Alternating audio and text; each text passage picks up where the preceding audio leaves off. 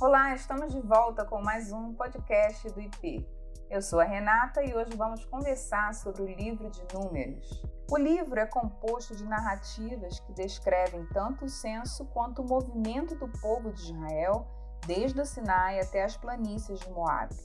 O alvo dessas narrativas é ensinar o povo a respeito da pessoa de Deus e também sua maneira de agir.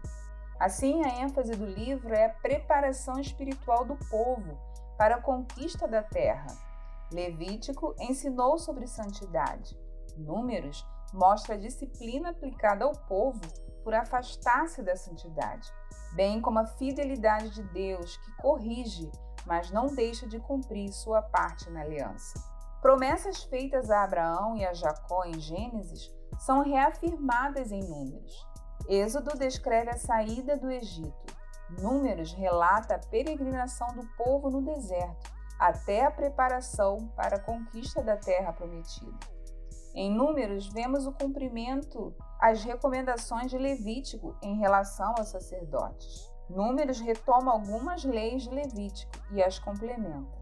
Os personagens principais do livro são Moisés, Arão e seus filhos, Miriam, a família de Corá, Josué e Caleb. O censo no livro de Números não era apenas contagem de pessoas, mas preparação para um movimento militar. O primeiro censo preparou o povo para a viagem até Cádiz e o segundo para a viagem até a Transjordânia. Em Números, Deus reafirma sua fidelidade, mas ainda assim o povo murmura ainda mais. No texto hebraico, o livro se chama No Deserto. No censo, só se contavam os homens com mais de 20 anos de idade. Os capítulos finais deste livro tratam de como a nova geração resolveu as pendências da antiga geração. Em hebraico, o livro começa com a conjunção e, mostrando que ele é a continuidade de Levítico. Números é o maior livro do Pentateuco. O livro de Números é rico quanto às intenções do autor.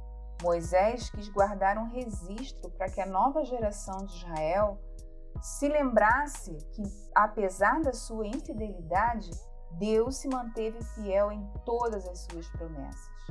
Números apresenta uma geração incrédula e desobediente. Podemos ver o descontentamento do povo. Deus tinha abençoado e preservado o povo no deserto, mas este estava tão descontente que desejou voltar ao Egito ao estado de escravidão. Percebemos também a falta de confiança no Senhor. Os espias viram a situação com os próprios olhos, com incredulidade e não com fé. Assim o povo murmura depois do relato incrédulo dos espias. Todo o povo murmurou, chorou, tendo a derrota como certa. Diante da infidelidade do povo, Moisés orou citando os atributos de Deus, e pediu que o Senhor agisse de acordo com suas qualidades, não de acordo com a atitude do povo. Ainda assim, o povo permaneceu em desobediência. A atitude impensada de líderes do povo revelou incredulidade e rebeldia. A ira de Deus, que avisou que, com exceção de Josué e Caleb, nenhum homem entraria na terra prometida. O Senhor também declarou que o povo iria peregrinar 40 anos pelo deserto. Os israelitas, mesmo assim, se envolveram na imoralidade, na idolatria com o povo moabita. O apóstolo Paulo afirma em 1 Coríntios 10, de 1 a 13, que a peregrinação do povo pelo deserto é uma advertência para nós hoje. É como se fosse um memorial que nos ajuda a não esquecer algumas verdades. Devemos responder ao amor leal de Deus com obediência. A graça de Deus é tanta que não deveríamos agir de outra maneira.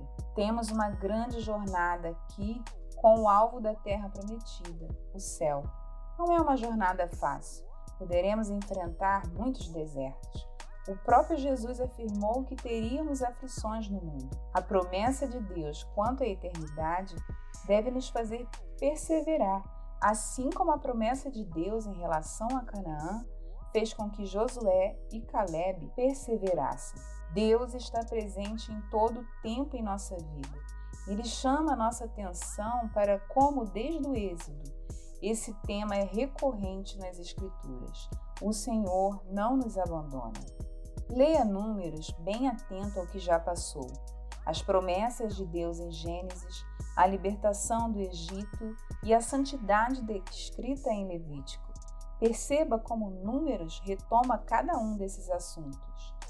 Olhe à frente e veja como o ato de Deus em Números prepara a próxima geração para a conquista planejada em Êxodo, preparada em Deuteronômio e posteriormente descrita em Josué.